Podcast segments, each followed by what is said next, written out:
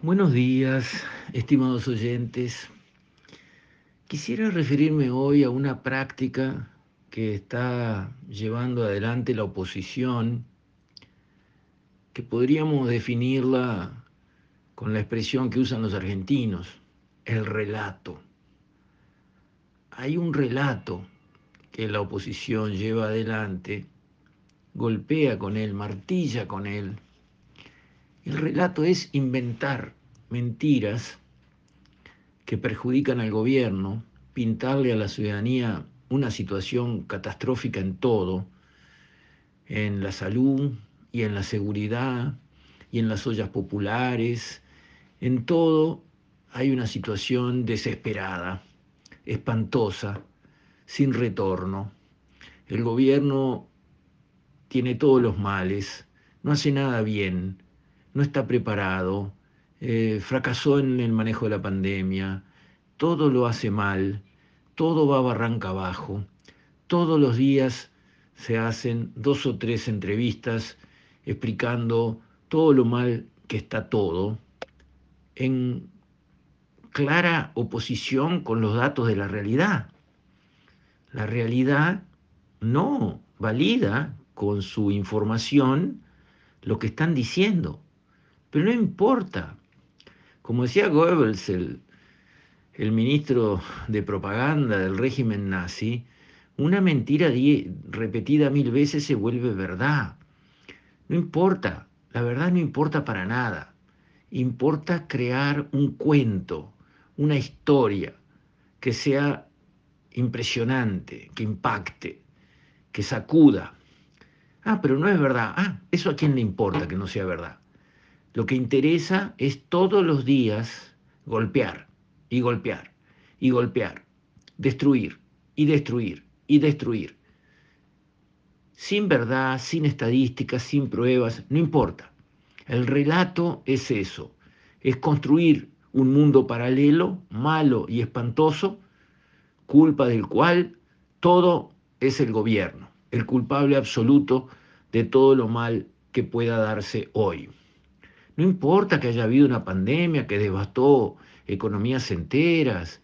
No importa que este gobierno haya heredado un déficit fiscal del 5%, creciendo, una deuda externa pesada, creciendo, este, un desempleo alto cuando no había pandemia, etc. No importa. Eso no cuenta. La pandemia no, no tiene por qué tener un efecto. Podemos comparar todo como si no hubiera habido una situación eh, de fuerza mayor.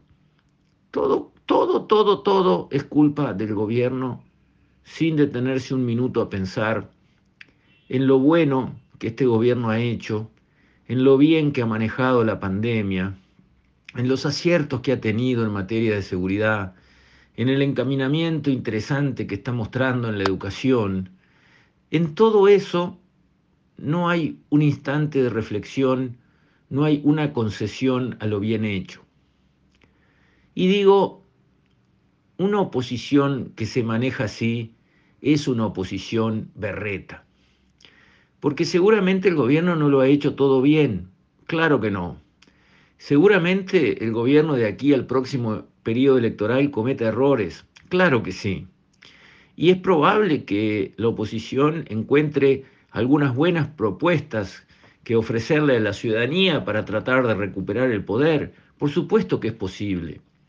Pero eso es el sano juego democrático, el juego democrático bueno, el juego democrático de reconocer lo que está bien y criticar lo que está mal, el juego de inventar una mentira tras otra, eh, pegándole al gobierno todos los días por todos los temas. Eso no es sano, eso erosiona las instituciones y nos lleva alejándonos del, ser uruguayo, de la manera de ser de los orientales. Nosotros nunca fuimos así. Nosotros, ricos o pobres, izquierda o derecha, todos jugábamos en el campito con una pelota más o menos reventada. Ese es el Uruguay valioso, que tiene inmenso valor para todo el mundo. Pero con este sistema de relato, con esta oposición ruin, vil, mala leche, porque sabe perfecto que está mintiendo, igual sale con cara compungida a denunciar cosas espantosas esa manera de actuar a la porteña, creando un relato, nos lleva hacia donde fue Argentina, nos lleva a la grieta. La grieta es esa división del país en partes irreconciliables, enfrentadas a muerte para siempre. Todo lo que los otros hagan está mal y es miserable y maldito. Y todo lo que nosotros hagamos es puro, santo y bueno. Así dividen el mundo los porteños.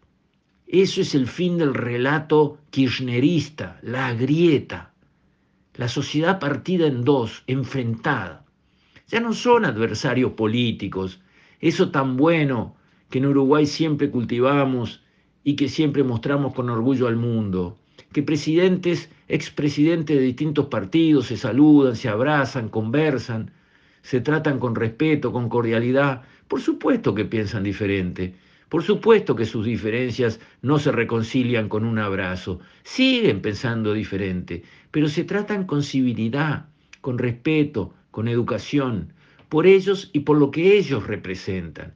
Y de los presidentes para abajo, siempre fue así. Ahora, si un sector o los líderes de un sector no hacen más que mentir para insultar al otro, como está encaminándose a hacer la oposición en el Uruguay hoy, cuando vemos el accionar de sus más visibles representantes, ¿eso en qué termina? Y bueno, si a mí todos los días dicen cosas mentirosas de mí, cosas malas de mí, que mienten para decirlas, sabiendo que mienten, para degradarme, para poderme criticar con más crudeza, y al final no hablamos más. Porque es humano, todo el mundo se cansa que lo basuren, le mientan y lo traten como una basura sabiendo perfectamente que no tienen razón en lo que dicen. ¿En qué termina ese camino? En que las partes no se hablan más. Y eso es lo que queremos, señores de la oposición. Queremos un Uruguay a la Argentina, con relato y con grieta. Que las partes no se hablan más, no se pueden juntar, no, no pueden estar en la misma sala. Bueno, pero piensen las siguientes jugadas como al ajedrez. Es muy fácil crear un relato hoy y todos los días decir una mentira para criticar al gobierno. ¿Y después qué viene? Después de eso, ¿qué viene? Después de eso viene la grieta.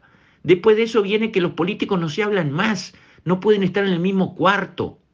¿Eso es lo que queremos para el Uruguay del futuro? Abandonar la riqueza invaluable que tenemos del Uruguay del pasado, donde todos los políticos se trataban con exquisito respeto como corresponde tratándose bien y siendo buenas personas. Piénsenlo. Señores de la oposición, piénsenlo. Y señores votantes de todos los partidos, piensen. ¿Ustedes quieren apoyar eso para conseguir ese Uruguay que viene después de un relato? El Uruguay de la grieta, el Uruguay de que nadie más se hable con el otro, el Uruguay irreconciliable, peleado entre sí a muerte. ¿Eso es lo que deseamos? Yo no. Yo deseo una oposición fuerte, inteligente, con estadistas capaces de presentar una alternativa a cualquier gobierno con buenas ideas y buen equipo para llevarlas a cabo. Eso me sirve pila, porque me garantiza que si un partido o coalición de partidos no consigue en las siguientes elecciones sumar la mayoría, hay una alternativa buena para el país, un poco más acá o un poco más allá, pero con buenas ideas y buena gente para llevarla a la práctica, preparados para hacerlo. Eso me interesa mucho, pero no esto. Entonces, señores votantes, vayan pensando, empiecen a mirar las declaraciones que se hacen, empiecen a mirar las críticas al gobierno que se hacen, empiecen a discernir, pero esto es verdad lo que están diciendo, y esto está probado, es así como lo dicen, o esto es mentira.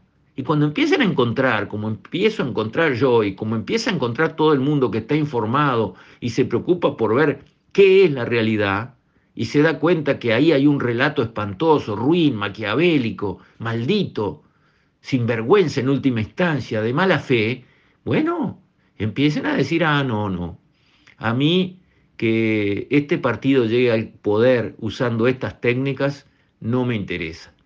No me interesa porque quiero cuidar al otro Uruguay. El Uruguay del respeto, el Uruguay de todos los uruguayos, el Uruguay que puede ver a un presidente caminando por la calle sin guardaespaldas y que puede encontrar senadores, diputados, expresidentes juntándose a charlar en cualquier momento sin ningún problema. Eso es un activo valioso del país.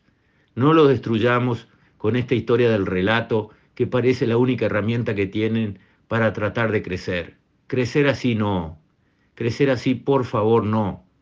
Es a un costo enorme para el país de todos. Con esto, estimados oyentes, me despido. Hasta mañana, si Dios quiere.